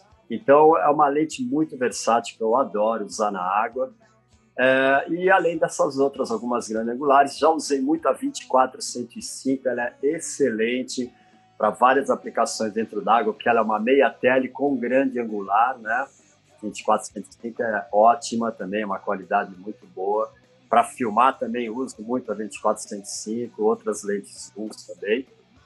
E é isso, é, são esses equipamentos. Então eu tenho a 1DX ainda uso, não tanto como antes, mas uso bastante a 7D Mark II também, era mais leve e tal, e, e também traz excelentes resultados aí para a galera. Bacana. Olha só, galera, olha só que a, a dica que o Sebastian deu para você que quer fotografar surf, você que já já fotografa, né, é, algum surfista, cara. Você viu o mercado que ele tá pegando? O mercado de, de surfista amador. Galera, quantas pessoas, quantos surfistas tem aí que sonham em ter aquela foto bacana para colocar na sala dele, falar, chegar o convidado e falar: olha, olha só essa foto aqui eu surfando. Não é, Sebastião? É o nicho de fotografia, porque o pessoal, às vezes, né, pensa que fotografia é só você fotografar é, surfistas profissionais, né? Está ali no meio ali de, de né, com, com o trabalho sendo divulgado por, por, revistas, né, como a Fluir, né, cara? E o cara uhum. ali só fotografar amador e ganhar dinheiro com isso, né? Então, olha só, mudou muito, né? É, eu, eu dava meus cursos e, e o pessoal sempre perguntava, mas como é que eu vou ganhar dinheiro com fotografia de cena? E, eu, e eu, minha, a minha maior é, argumento sempre foi, poxa, se você começar a fotografar bem, você pode mandar para revista, as revistas pagam legal, uma foto publicada, então editorialmente falando você pode crescer, aí você vai passar a ser mais conhecido também pela pelo seu trabalho editorial e, os, e, as, e as empresas que anunciam na revista vão começar a pedir foto, vocês aí vão ganhar mais dinheiro vendendo fotos para o comercial. Então, tudo isso fazia com que a gente é, incentivasse fotógrafos a, a virarem fotógrafos de revista. Como isso não existe mais, isso morreu, né? as revistas acabaram, então hoje qual é a plataforma que ajuda essa galera a vender mais fotos no dia a dia? Porque o surfista profissional, eles quase não compram fotos, galera, não se iludam, hein? Serviço profissional ganha foto, vocês mandam a foto lá para eles, eles publicam no Instagram, fazem uma publicidade ali com você também, é o oba-oba, é uma vitrine. Então não adianta querer muito achar que vocês vão ganhar dinheiro com o surfista. De repente, até a marca que patrocina o surfista pode vir a te contratar para uma campanha, né? Mas hoje em dia, a plataforma que ajuda qualquer fotógrafo qualquer pessoa que queira virar fotógrafo de surf, entrar nesse ramo, uh, o surfmappers.com é uma plataforma que une surfistas a fotógrafos. Então você posta as fotos daquela session que você fez naquele determinado lugar, avisa alguns amigos, conhecidos lá, tagueia lá, marca eles, e aí eles vão ver as fotos que você é, produziu é, postadas no site, ou seja, você tem lá no site todas as fotos que você fez naquele dia, põe o preço em cada foto, dá um desconto se o cara quiser comprar uma sequência. Oh, e tem hoje em dia, cara, tem, tem fotógrafo de surf fazendo aí, é, normalmente a galera faz de 3 a 10 mil reais todos os meses, vendendo fotos, é, principalmente na região sudeste, tá? Que é São Paulo e Rio de Janeiro. E aí é, o, o, Santa Catarina está melhorando muito também já o faturamento. Os fotógrafos faturam, faturam não só no site, como por fora também. Também vendem fotos por fora para o surfista, mas também vendem fotos dentro do site. Muitas vezes o surfista nem sabe que estava na praia, mas ele ele vai lá e procura naquele dia que ele estava lá surfando, entra no site do Surf Mappers acaba encontrando uma foto dele e compra. Então é, é uma chance de do cara também poder saber que ele vai investir uma grana num bom equipamento, numa lente cara, né? As lentes são meio caras, mas ele vai ter retorno com o passar do tempo e com a dedicação que ele tem também, né? Então, se ele mora perto da praia, é mais fácil. Se o cara já é um surfista, mas já está se aposentando, é interessado em fotografia, sempre gostou, também. Se é a namorada do, do surfista que fica na areia lá o tempo inteiro sem fazer nada, também pode aprender a fotografar. Eu dou muito curso justamente para essa galera que, que acompanha o surfista, que é o irmão, o primo, o tio, sei lá, o pai, e quer fotografar, e quer fotografar o seu filho que começou a aprender a surfar também, está evoluindo e quer acompanhar essa evolução dele, na, não só no, na fotografia, como no vídeo também, né? Então, tem hoje de um campo é, é muito grande, graças a Deus. Aí sim. E, ó, já veio uma estratégia aqui, Sebastião, porque eu frequentei muito tempo Maresias, né, cara? Eu alugava uma casa lá, tenho até saudade, né? É, do tempo que eu ia todo final de semana ali, não surfava, tentei aprender a surfar, meu, mas é muito difícil, você tem que se dedicar mais para estar tá ali aprendendo, né, surfar. Mas só o fato de eu estar tá lá dentro do mar e, tem, e tentando aprender, cara, meu, eu saía, saía do mar, cara, com uma vibe, sabe? Com uma leveza que eu falei, meu, que negócio é esse? Me arrependo muito de não ter dado continuidade, né? Eu sei que eu não seria um surfista top. Não, a intenção não, é, não era essa, né? A intenção era eu tá final de semana, me divertir ali, né? Surfar, cara, ver aquela natureza, sentir aquele mar, aquela brisa batendo, né? Lá quando você espera uma onda, meu, a sensação é muito boa. Olha lá que, ó, e olha só que era difícil pegar uma onda. Imagina um cara que ondas. Então, ó, já veio uma estratégia aqui, Sebastião. Cara, o cara pode ir ali, vou dar um exemplo de Maresias. É, no, no, nesse tempo eu não fotografava ainda, né? Tinha várias pistas, cara. Que tal você oferecer para o surfista, cara? Meu, vamos fazer o seguinte: eu vou fazer as fotos de é, suas, né? Você surfando. E, cara, a gente vai sentar depois e a gente vai ver qual foto você gostou mais. E aí eu vou vender essa foto para você. Cara, dá para ganhar muita grana com isso, não dá, Sebastião? Dá, dá. Se você tiver uma proximidade com o surfista, tiver o contato, tiver tudo direitinho, você manda as fotos que você produziu para ele e ele vê as que ele mais gostou e te retorna. É uma forma também de você saber o que ele gosta e o aprendizado para ir evoluindo. Agora, existem é, clientes de tudo quanto é tipo, né? Surfistas, por exemplo, mais experientes, já tem muitas fotos boas, então não é qualquer foto que eles vão comprar. Tem aqueles que estão começando que compram qualquer foto, né? É, então, aqueles caras mais é, experientes, não é, não, não é assim tão fácil você vender. Você tem que ser né, bom, tem que estar de olho na melhor onda que ele pegou, na melhor manobra, manobra de mais impacto tal. Mas, no geral, o surfista ensina muito o fotógrafo do que é legal de se fotografar, do que não é tão interessante, né? Então, para um, um surfista, uma foto pode ser maravilhosa, linda, e para um outro surfista mais experiente, pode ser uma foto trivial não tem tanto impacto para ele, não, não é tão bem aceito. Então, isso é uma coisa que é, você vai fotografar para que nível de surfistas? Você vai fotografar para, às vezes, numa surf trip, numa, numa barca que a gente faz aí com barco, passa 12 dias no mar fotografando na Maldivas, na Mentawai, esses lugares, né, Indonésia. Você tem surfistas de níveis totalmente diferentes no mesmo grupo. 10, 12 surfistas, onde um não surfa nada e o outro é um profissional. Então, para esses caras que não surfam quase, um tipo de foto é super bem aceito. Para aqueles lá que já são profissionais, o cara só quer as filé, né?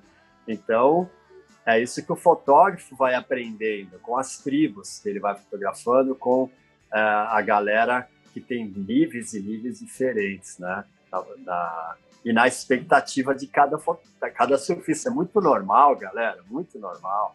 O surfista mediano ou que surfa mais ou menos, achar que a onda que ele pegou foi lindo, batidão, uma rasgada, até um tubo. E aí, na hora que você tirou a foto, você mostra pro cara, aí o cara fala, porra, mas isso aqui não sou eu, mas isso aqui não era aquela onda, não era aquela manobra, mas é. Porque muitas vezes o surfista acha que foi muito mais bacana do que realmente foi, né? Então é engraçado, às vezes o fotógrafo ele não tem intenção nenhuma de decepcionar o surfista, mas acaba acontecendo que o surfista, na mente dele, acha que o momento foi muito mais alucinante do que realmente foi. e também você pode surpreender também positivamente, porque às vezes o surfista nem esperava que aquela manobra, aquele momento tinha sido tão bom e você estava ali no momento certo, na hora certa, no ângulo bacana e supervalorizou isso, né? É, é, bacana. E galera, é testar, né, Sebastião? Porque aquilo, meu, e a, vai, o cara não comprou nenhuma foto. Ele fotografou um surfista, né, cara, que tem uma, tem uma experiência legal ali de, de surfar, manda bem. Cara, na hora que você tá fotografando, cara, é, você já vai ter ali um portfólio bacana, né, para fotografar. Então, essa, essa estratégia, cara, ela serve. Queira ou não queira, porque é uma inversão de risco, né, cara? Eu tô fotografando para tentar vender. Né? Lógico, o Sebastião é outro, é outro nível aqui. As pessoas já contratam ele para fotografar, né? Porque ele tem nome. Mas a, o fotógrafo que está entrando nesse mercado ainda, agora, né? Que está entrando agora, ele já pode fazer isso, né, Sebastião, para ter um portfólio bacana e tentar ganhar uma grana também com isso, né?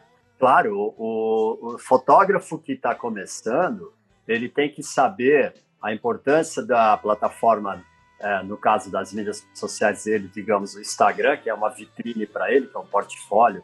Então, a importância de se postarem fotos boas no Instagram dele, para o público dele, os conhecidos, surfistas amigos e até outros fotógrafos, é, irem vendo que ele tem é, não só um talento, uma técnica para fotografar o surf, como também as paisagens, a natureza, não é só a foto de ação, né? É claro que ela é importante, mas é o olhar do, do fotógrafo e que as pessoas vão conhecendo. É, usando a plataforma também de vendas de fotos, né? Como uma alavancagem para você fazer dinheiro, porque like, é, é, sabe, like seguidores não te dá dinheiro, mas o que te dá dinheiro efetivamente é a venda, né? E você vai querer vender o seu trabalho, seja particularmente ou seja através de um site, né? E, e acho que o, o, fotógrafo tem que cuidar muito bem disso, é, se possível, é, investir na lente certa já para começar bem, porque às vezes o cara fala, pô, eu queria uma lente boa e barata. Fala, cara, às vezes não combina, cara, uma boa e barata. É, combina sim, uma lente cara e exatamente para aquilo que você precisa, né? Então você vai ter o dobro, o triplo de investimento, mas se você vai fazer mesmo aquilo como tem que ser feito, vai ter um retorno muito rápido. E outra, e a lente está na tua mão, e a hora que você quiser vender, ela é dinheiro em caixa. Né? A gente sabe que equipamento fotográfico bem conservado é dinheiro em caixa. Então você pode vender a qualquer hora, desde que não esteja cheio de, né, cheio de maresia, vamos dizer assim, porque eu, a maresia também dá um trabalhinho para você manter o teu equipamento, né? no mar, assim, na praia, o ambiente é um pouquinho corrosivo, então você tem que estar sempre dando uma manutenção, né? É, mas é importante as mídias sociais e também essa evolução que vai acontecendo com o tempo, né? Com o passar do tempo.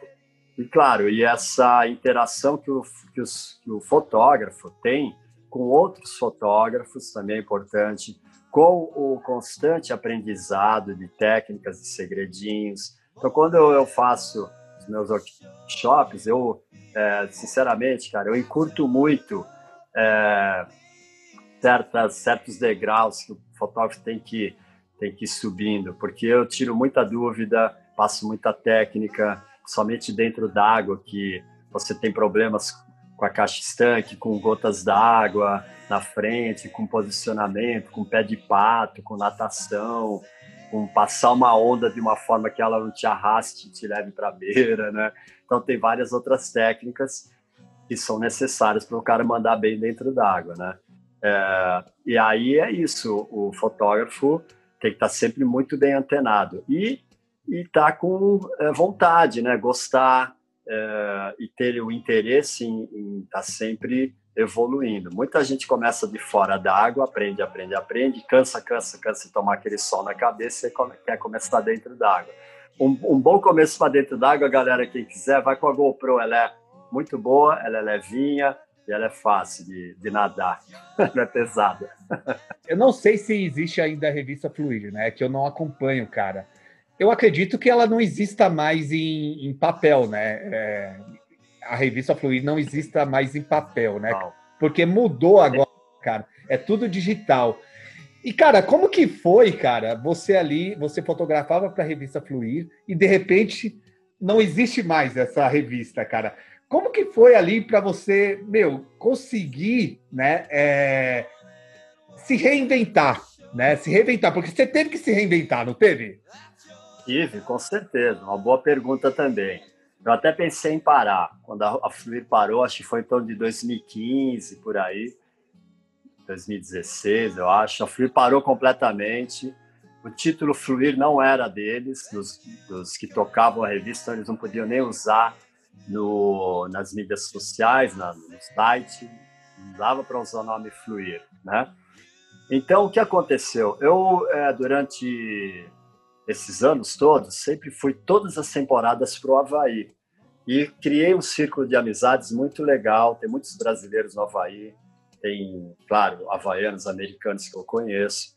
E aí, quando a Fluir, já no final, a Fluir me mandava para Havaí para fotografar, eu passava um mês, um mês e meio, bancado pela revista. Mas aí eu continuava no Havaí, já trabalhando para outras marcas, de, de, de, surf que mandavam seus atletas passar a temporada no Havaí. Eu já eu fotografava a galera do dia a dia, os amadores, os free surfers, como a gente chama, vendia também as fotos. Então, foi uma transição, foi preocupante para mim, porque eu não tinha mais a Flip para me bancar o começo da temporada, aquele primeiro mês, um mês e meio. Então, eu tinha é, que, que, nessa parada completa da revista, né, eu comecei a me bancar no começo na ida, na passagem, no primeiro mês, e aí eu já tinha um conhecimento, já tinha um nome também que me ajudou. A, a quando eu chegava, eu falava, galera, eu estou aberto para fazer as fotos para vocês. Então, muitos caras falam, pô, eu sempre sonhei ter uma foto tua, você sempre fotografou os profissionais, sempre estava aí fazendo trabalhos para revista, matérias, e nunca tinha tempo para fazer fotos no dia a dia nosso, né? Para muitos surfistas aí que, que, gostam de surfar, que são surfistas de alma tal. E aí eu fui criando as amizades, já era, tinha um conhecimento. Então, paralelo às fotos que eu fazia para essa galera que estava lá, que era o dia a dia deles, o free surf dos amadores, eu também ainda continuava fazendo trabalhos de campanhas para marcas que tinham os atletas no Havaí. Então, por exemplo, a, a Maresia mandava três, quatro surfistas para ir lá produzir no Havaí, janeiro inteiro, fevereiro. Eu estava lá já, então não tinha o custo da marca pagar para um fotógrafo ir para o Havaí. Eu já estava lá, então eu pegava campanhas daqui, campanha de lá, paralelamente isso já fazendo o meu dia a dia com os surfistas da ilha, que estavam na ilha, os que chegavam, passavam 14, 15 dias e voltavam para o Brasil, não queriam voltar sem uma foto das ondas de lá. Então fechava pacotes com esses surfistas e fecho ainda com essa galera e também ainda faço campanhas com algumas marcas. Mas o, o, que, o que mantém hoje mesmo, o que bomba, são justamente esses pacotes de fotos que eu fecho com a galera que está indo para o Havaí ou que já mora lá, até os gringos que estão surfando lá, que compram E o Surf Methods também ajuda nisso e eu também fecho particularmente esses pacotes com essa galera. Então, cara, continua bombando. E, ó, vou te falar, cada temporada que eu vou, que eu faço, eu normalmente fico três meses, todas as temporadas no Havaí. Há mais de 35 anos eu, eu já tenho aí essa experiência. Então, eu, eu faturo, eu ganho mais hoje do que é, com a revista, porque eu estou aberto para fazer qualquer coisa. Isso é bem legal. Olha só, galera, tem males que vêm para o bem, tá vendo? É isso mesmo. Olha só, mas olha só, ele já olhou ali uma oportunidade de negócio. Cara, o cara é empreendedor. Não adianta falar aqui que não é. Ele tem curte surfar, faz uma fotografia que ele ama, cara. Viaja para vários lugares do mundo, mas o cara é empreendedor, ele pensa em ganhar dinheiro. Ô, ô Sebastião, deixa eu te perguntar, cara. É, você considera, eu, eu, vejo você como, lógico, Sebastião fotógrafo, mas o Sebastião fotógrafo, funcionário da Sebastião Fotografia, vamos dizer assim, né? Como se fosse uma. é, estou a serviço. Cara, vamos lá, você tem uma gestão na, na tua empresa, cara, uma gestão ali de estar tá se organizando, de estar tá fazendo, de reservando, ter aquele fluxo de caixa para viajar, essas coisas? Sim, eu sempre pensei nisso. É, guardar uma parte do dinheiro que a gente ganha para poder reinvestir, né? Então, na época, eu reinvestia muito mais em equipamento porque eu tinha a Fluir por trás que me bancava as despesas. Hoje já tem um bom equipamento, tá tudo bem, se eu precisar trocar um corpo de máquina ou outro, porque eles estão sempre evoluindo saindo novos, novas câmeras, né? Eu troco, mas as lentes principais eu já tenho. Então eu já guardo um dinheiro pensando na próxima viagem, se eu tiver que me bancar. Então isso eu já tenho organizado também, como por exemplo seguro, né? Todo mundo fala, pô, mas seguro é fácil de te roubarem, é fácil você perder um equipamento dentro d'água, entrar água. Realmente, é. Eu não tenho seguro, é, já tive, também já fui roubado é, e não tinha seguro tal. Hoje eu aprendi que eu tenho que também guardar um dinheiro para isso, né? Para se me roubarem ou se eu perder uma câmera. Então, o ano retrasado, eu perdi uma câmera dentro d'água, uma 7D Mark II lá no Havaí, e na mesma hora eu fui na loja de noite já comprei outra lá na Best Buy. Vamos, vamos em frente. Parar de fotografar aqui não dá. Parar de trabalhar não dá.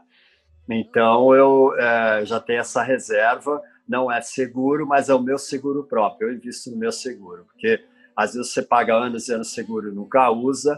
E se, e se a seguradora souber que você está usando o teu equipamento dentro d'água, é, é, provavelmente você não vai conseguir segurar, eles têm medo disso. E se você conseguir assegurar sem contar a verdade, você vai ter que montar um sinistro. Você vai ter que contar uma outra história que não foi aquela real que você perdeu a câmera porque entrou água. Então é chato isso, né? Você que mentir para a seguradora porque você perdeu tua câmera no, dentro d'água, né? Se for roubado é uma outra coisa, mas e outras, seguradoras que, que seguram lá no exterior também custa mais caro, tudo isso. Então, eu, eu preferi fazer o meu próprio seguro, guardar o meu dinheiro, reservar isso. Né? Então, essa é a minha estrutura hoje. Não era assim antes, mas hoje é. E, e também é, a saber economizar, né? Não posso sair gastando, porque a fotografia de surf pode parecer muito bacana tal, é, não sei se vai deixar alguém rico, talvez até deixe, né? Depende da pessoa, de quanto ela gaste, quais são as necessidades. Mas dá para viver legal, assim. Eu acho que é, você tem muitas coisas que fazem parte da fotografia de surf. E o vídeo também faz parte da fotografia de surf, que é filmar.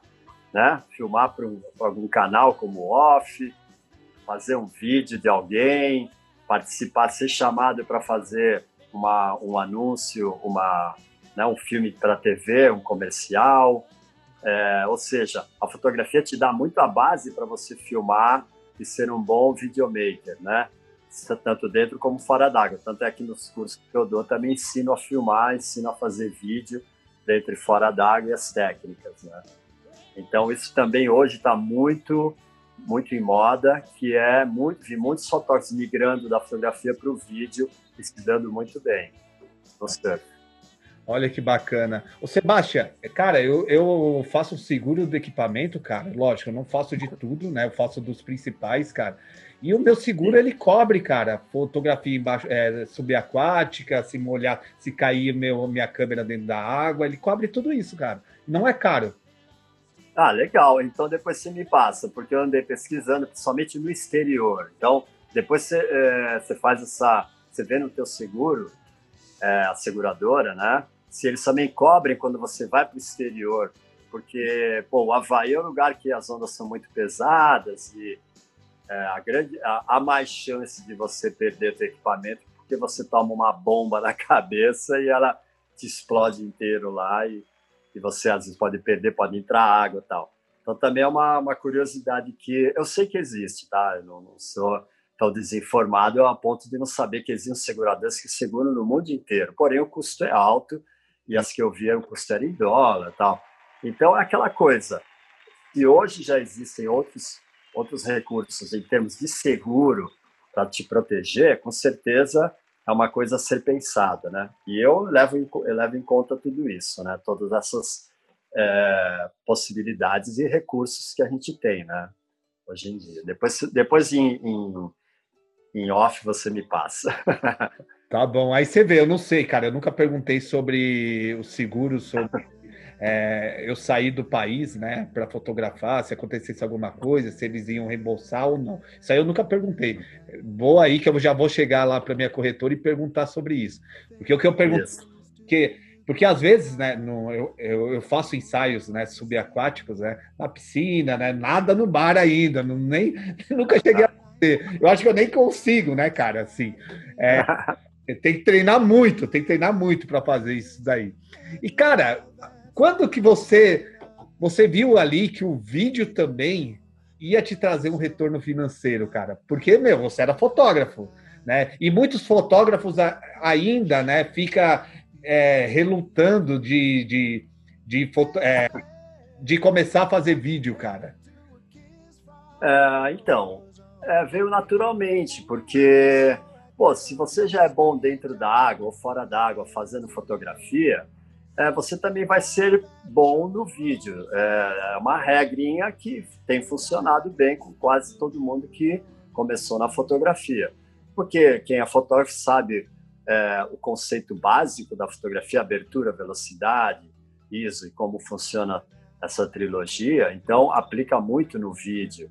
É, você já tem a linguagem, você já tem é, assim o conhecimento, o estilo de vida que é bacana de ser registrado, já tem a natureza, já conhece os momentos da natureza, conhece é, o que é bacana também de se filmar dentro da água, nas ondas, é, tem o posicionamento também com a câmera já ali definido, tanto na areia como na água, né? E o vídeo é muito procurado por é, pelo dia a dia de, de, das marcas, né? Quem tem surfistas patrocinados sempre querem vídeos para ver as performances deles. O surfista que está evoluindo quer vídeo, é, quer se ver para ver o, a manobra como está saindo, o estilo, é, o posicionamento, né? É, então o vídeo é muito procurado e tem um segmento, né, bem legal atrás desse tipo de captação, né, de conteúdo. Então os programas também, uma boa parte dessa galera que eu antes fotografava, hoje são filmmakers do off, no, no caso da parte né, da segmento surf, né, filmes de surf, programas de surf. Então essa galera migrou para o vídeo porque era onde está o dinheiro, né? Uma, nesse nesse momento da virada da fotografia que deixou de ser tão valorizada pelas revistas, né, e não mais valorizadas pelos sites, os sites também não valorizam tanto as fotos, não pagam muito, não remuneram tanto. Então, as, muitos fotógrafos migraram para o vídeo. Eu continuei fazendo a, aquilo que eu te expliquei, né? Pegando clientes, free surfers, fechando esses pacotes com essa galera. Mas também no meio disso tinha aqueles que queriam vídeo, eu já produzia o vídeo ao invés das fotos. É, as marcas que me contratavam também pedem vídeo. É, às vezes eu tô lá no Havaí, eu chego para o pessoal do off, ou pra, é, eles estão produzindo lá um programa com o surfista tal, e aí eles falam, se você tiver algumas imagens e vídeo dentro d'água, a gente compra. Então, assim, a fotografia, o vídeo, todas as caixas estanques hoje tem a chavinha que vira de foto para vídeo, como as câmeras que filmam, né? Todas filmam. Então você só vira uma chavinha e já está filmando, vira outra e está fotografando. Então não é grande coisa você poder produzir. Sempre que eu vou fotografar na água, eu levo uma GoPro em cima da caixa estanque e também fico filmando enquanto eu estou fotografando. Ou seja, eu estou vendendo foto, mas eu também estou captando vídeo e posso estar vendendo vídeo também. As duas coisas andam muito juntas, né? E são duas formas de você também é, economicamente faturar, né? Sim. É isso. Tá vendo, galera? Eu sempre falo aos fotógrafos, né?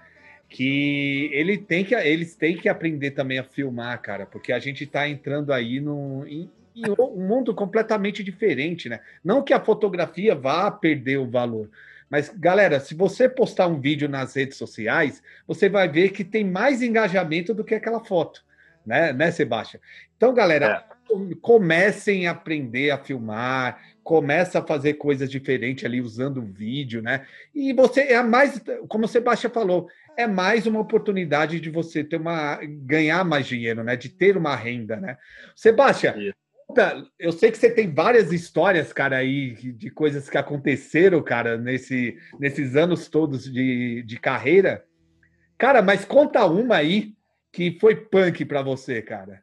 Que foi punk? Puta, que foi punk tem várias, né? É, assim, eu poderia contar várias, várias situações que aconteceram, é, desastrosas também, como o fogo que pegou no barco, teve que abandonar o barco, sair nadando, é, barco que encalhou na bancada de coral, e a gente teve que passar a noite numa ilha lá, com chuva e tal. Mas acho que eu vou preferir contar uma um pouco mais interessante, acho que talvez fosse um pouquinho uma coisa mais do além, assim, que aconteceu comigo no Tahiti, durante uma trip que eu fiz para uma ilha chamada Huahine, que nem era, nem era a ilha do Tahiti a principal, né? E aí eu estava assim, é, num lugar que era um hotel e as ondas quebravam meio lá longe, assim, não era na beirinha da praia, como normalmente está acostumado aqui no Brasil, né? No Tahiti a gente chama que tem é, um coral coast, né? Uma costa que está lá fora de corais, onde as ondas quebram lá fora. Então, era, sei lá, 20 minutos de remada até chegar a onda. Assim. E, os, e os surfistas, que eram o Teco Padarates e o Fábio Gouveia, já tinham ido para lá para fora. E depois eu preparei meu equipamento e aí é, eu peguei um botezinho, um botezinho lá que tinha no hotel e saí remando. Mas aí ao longe, assim, lá longe, eu vi um ferry boat daqueles gigantescos que vinham entrando pela baía de Huahine, né, da ilha. E aí eu falei, ah, vai dar tempo, né? Vou sair remando pelo canal, vou atravessar o canal Cara, eu comecei a remar e eu vejo que aquele ferryboat começou a se aproximar, se aproximar. E eu, caraca, não é possível, cara. Deixa eu dar mó gás, mó gás, mó gás. Meu, sei que, cara, eu dei o gás, já nem tava mais olhando o ferryboat se aproximando, aquele barco gigantesco. Cara, eu, ele foi por muito pouco que ele me atropelou, até a marola que ele fez, assim, quase desestabiliza, eu pra água. Ele, ele deu aquele buzinaço na minha cara, assim, passando perto de mim, foi uma loucura. No final do dia, eu soube que ele, é, o, o, capitão do ferryboat ficou reclamando lá que tinha um maluco atravessando de barquinho na frente do ferryboat no canal de Roarrilha, eu soube lá no hotel, né? Mas o que aconteceu depois disso é que quando eu cheguei lá no pico, né, eu, eu corei lá o barquinho ali perto da bancada de coral e mergulhei para fotografar. Coloquei o pé de pato, caixa estanque e fui. Já era de tarde, assim. Aí, cara, eu percebi duas coisas que o meu bote estava começando a afundar, estava entrando água. E a segunda, eu comecei a nadar para fotografar, deu maior gás assim para chegar logo no pico, já estava ficando tarde, né? E aí, cara, uma das alças do meu pé de pato arrebentou, cara. Tava tudo errado aquele dia, né? E com um pé de pato só, cara, é maior roubada de ser fotografado, de nadar. Vocês sabem, né? Um pé sem pé de pato e o outro com é muito ruim. Tudo bem, melhor que nada, né? Aí eu tava muito triste, cara, tava muito bolado, parado assim, boiando, falando, meu, o que, que eu fui fazer? Por que, que eu não fiquei no hotel em vez de sair para fotografar os caras, né? Podia ter ficado lá tranquilo, não tinha acontecido nada disso. Tava muito triste, porque meu barco já estava quase afundando, meu bote. Talvez eu tivesse que voltar nadando, com um pé de pato só, imagina, né? A roubada que eu tava, tava tristão assim. Daqui a pouco eu olhando assim para as ondas, né? os caras lá me posicionando para fazer uma foto aqui, outra ali. Daqui a pouco eu sinto um negócio bater no meu pescoço atrás de mim, assim, tum. Eu, caraca, que que é isso, cara?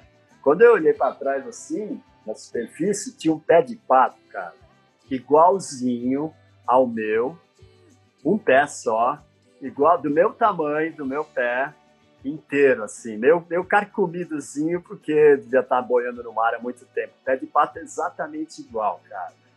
Aí eu falei, não, isso veio dos anjos da guarda, veio do além, não é possível, cara. Um pé de pato bate no meu pescoço sem eu ver. Exato, boiando ainda, exatamente aquele modelo que eu estava usando.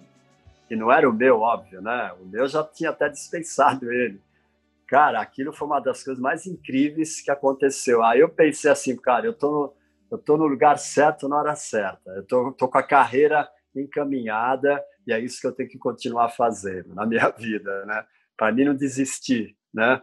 Então foi uma coisa que me marcou muito. Bom, a volta foi maior rolê, para chegar de volta lá, já chegamos de noite já, porque o, realmente o nosso bote tinha feito água, a gente teve que voltar nadando, empurrando o bote, uma roubada. Não vou nem te contar isso, mas, mas isso foi um dia que me marcou muito na minha carreira, cara. meu, que, meu, só dando tudo errado e daqui a pouco uma coisa dá certo, né, cara? Meu, que é.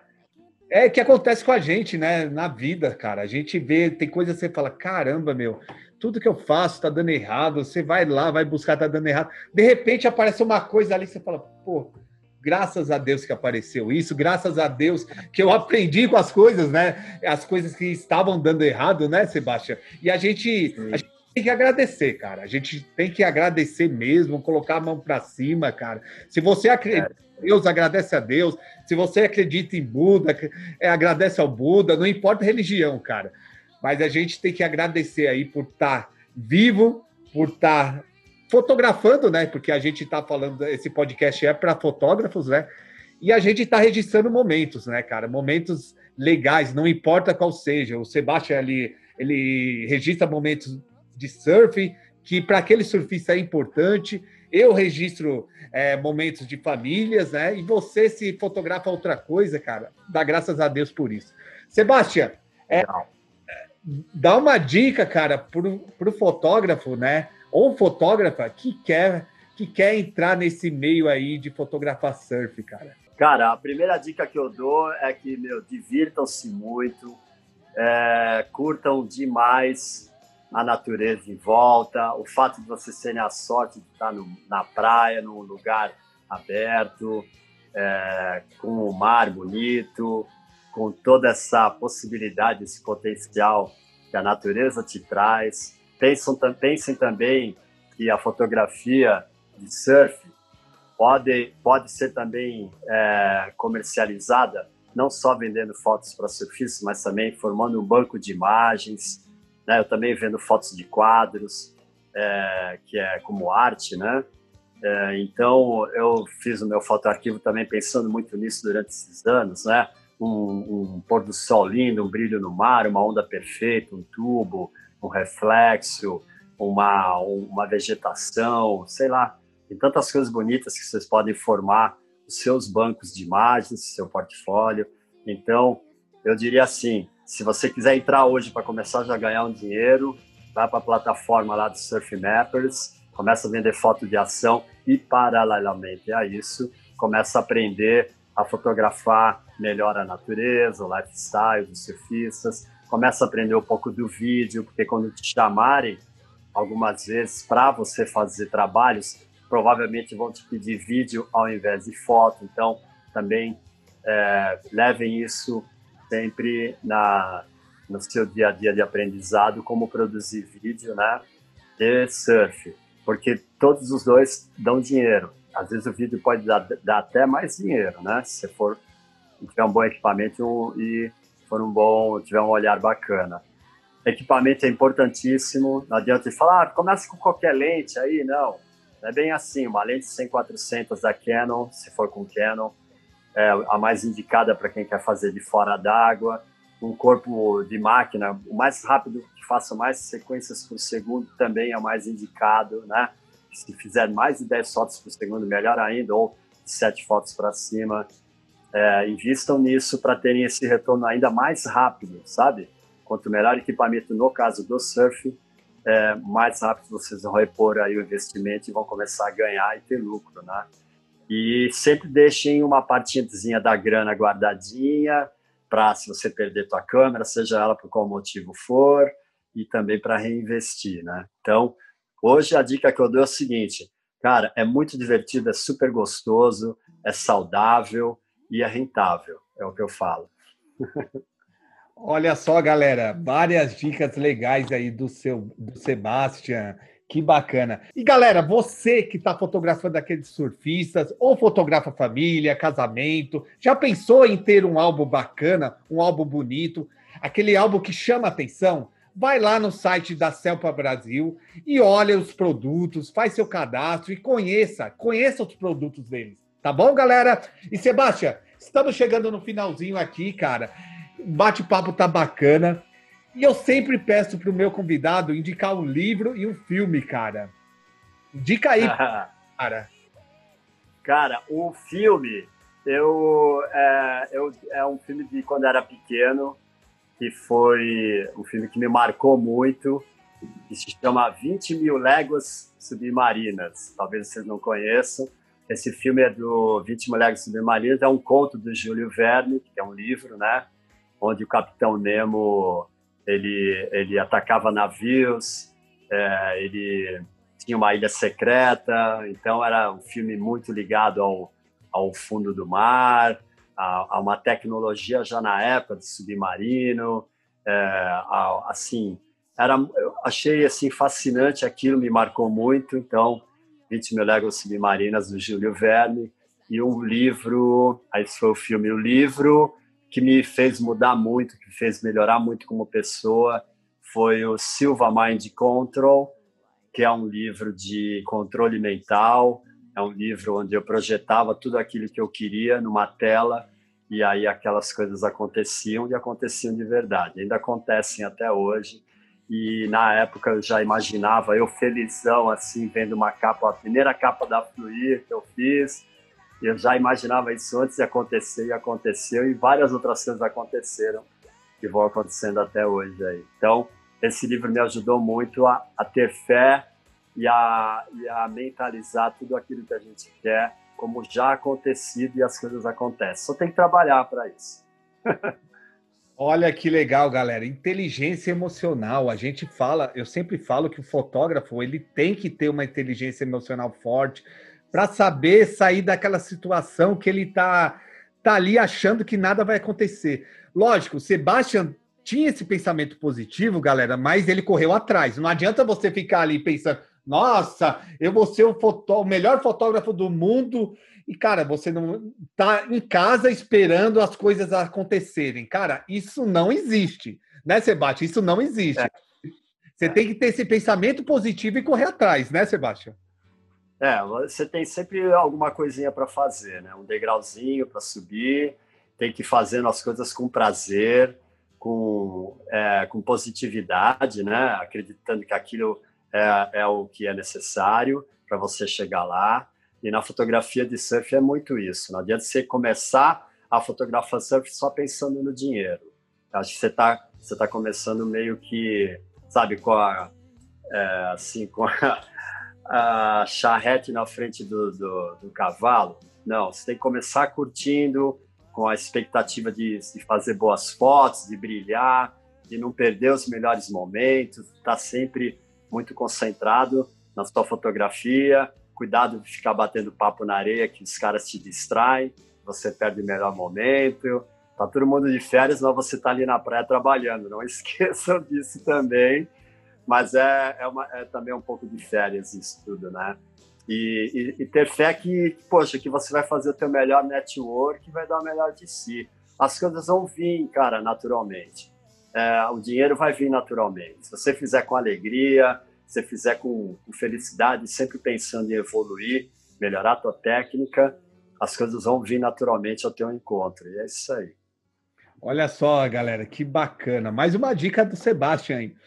Galera, é. eu vou indicar para vocês um livro que se chama Nos Bastidores da Disney. Galera, meu, fala muito sobre os bastidores da Disney, como que eles trabalham.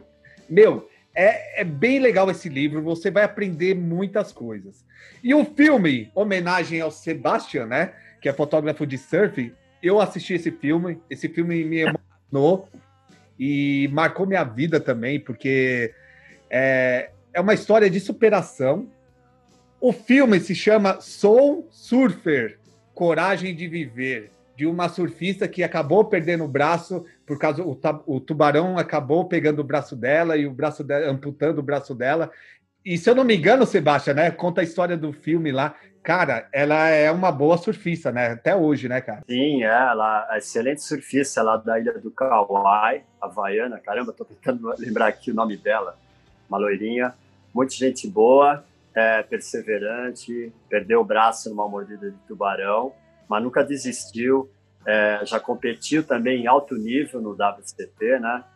É, com outras competidoras com dois braços, e ela se garantia legal, criou uma técnica específica para ela, foi muito ajudada também pelas pessoas, pelo técnico, pelos familiares dela, e mostrou também muita garra, né?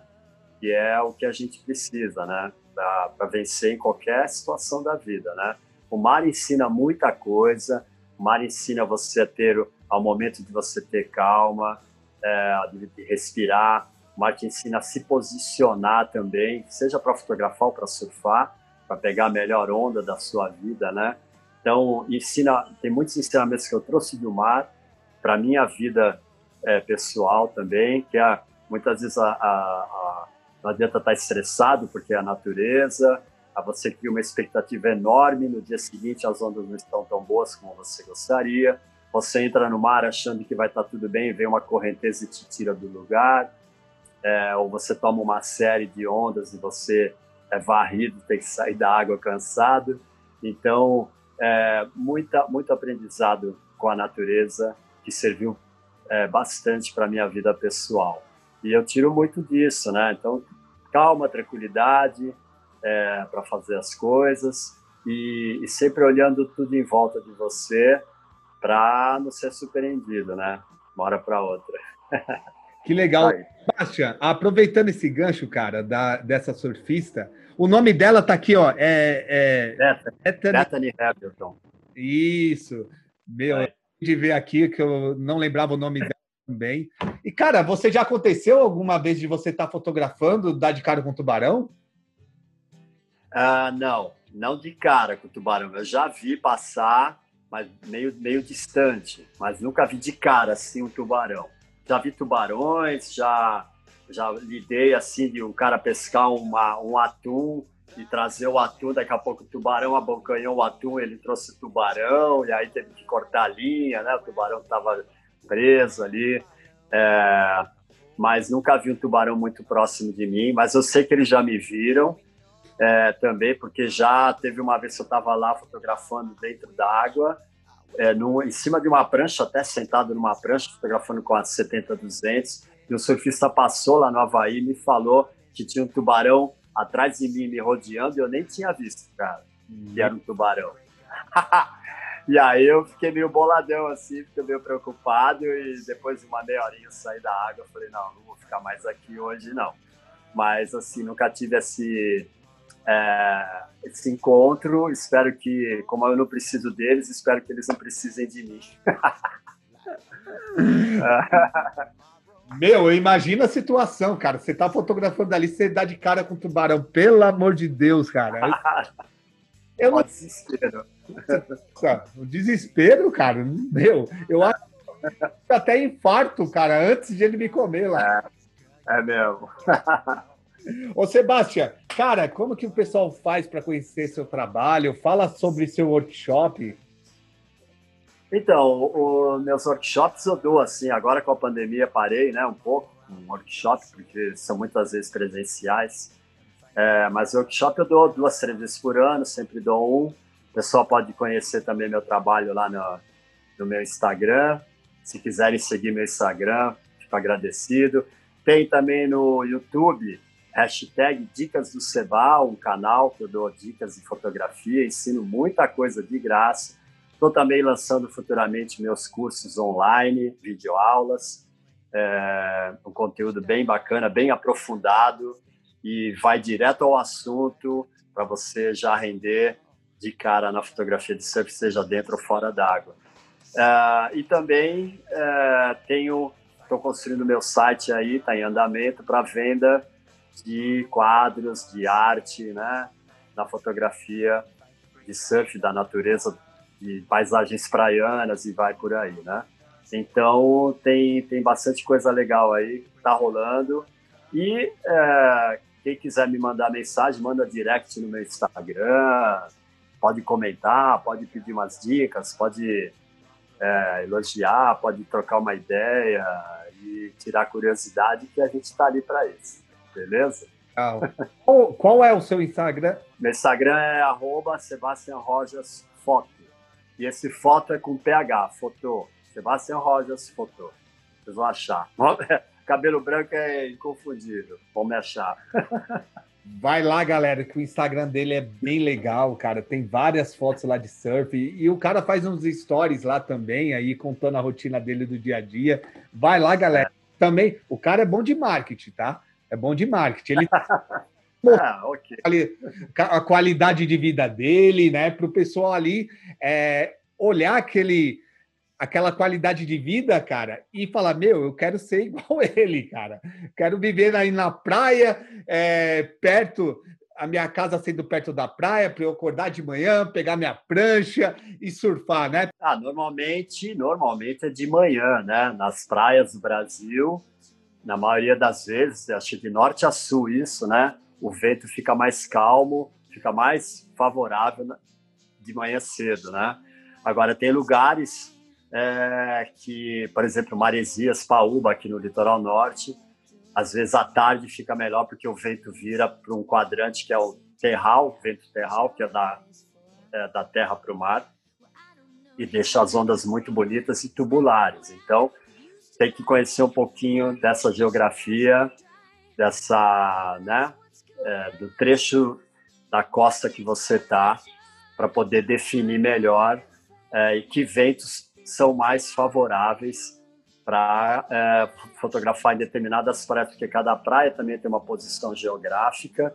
Então, pode estar ruim numa praia o vento, por exemplo, até a direção das ondas, a ondulação, ela vem de sul, vem de leste, vem de sudeste. Então, tem praias que recebem melhor essas ondulações de um lado ou de outro, e os ventos também pegam melhor ou pior em determinadas praias. Então, isso é uma questão de conversar com surfistas, para quem não tem muita experiência, com fotógrafos, com uma galera local, e eles vão dizer para vocês as melhores condições de cada praia. Você memorizando isso, você já sabe que quando você olhar no mapa do Swell, né, na internet, lá, na previsão de ondas, você já vai tomar uma decisão para onde ir e onde vai estar tá bom de acordo com a direção das ondas, do swell, como a gente chama, e a direção do vento. Olha só, olha, olha só, galera. Olha só, o cara aí tem que estar tá por dentro de tudo. Não é, é. é conhecer sobre luz, comp composição, tem que conhecer muito mais coisas para fotografar um cara surfando, um surfista. É, galera, quem quer conhecer mais do meu trabalho, vai lá no meu Instagram, john.edgar começa a me seguir, conhece um pouquinho do meu trabalho e vai também no Instagram, é, Foto na Veia Podcast. Vai lá, deixa, deixa sua sugestão, se você está gostando ou não.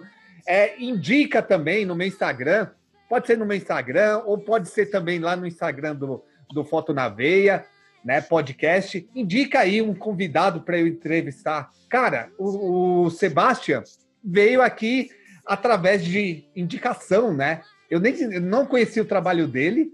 Talvez eu tenha visto, visto algum, algumas fotos e nem sabia de que, é, que era do Sebastião, né? Com certeza eu vi.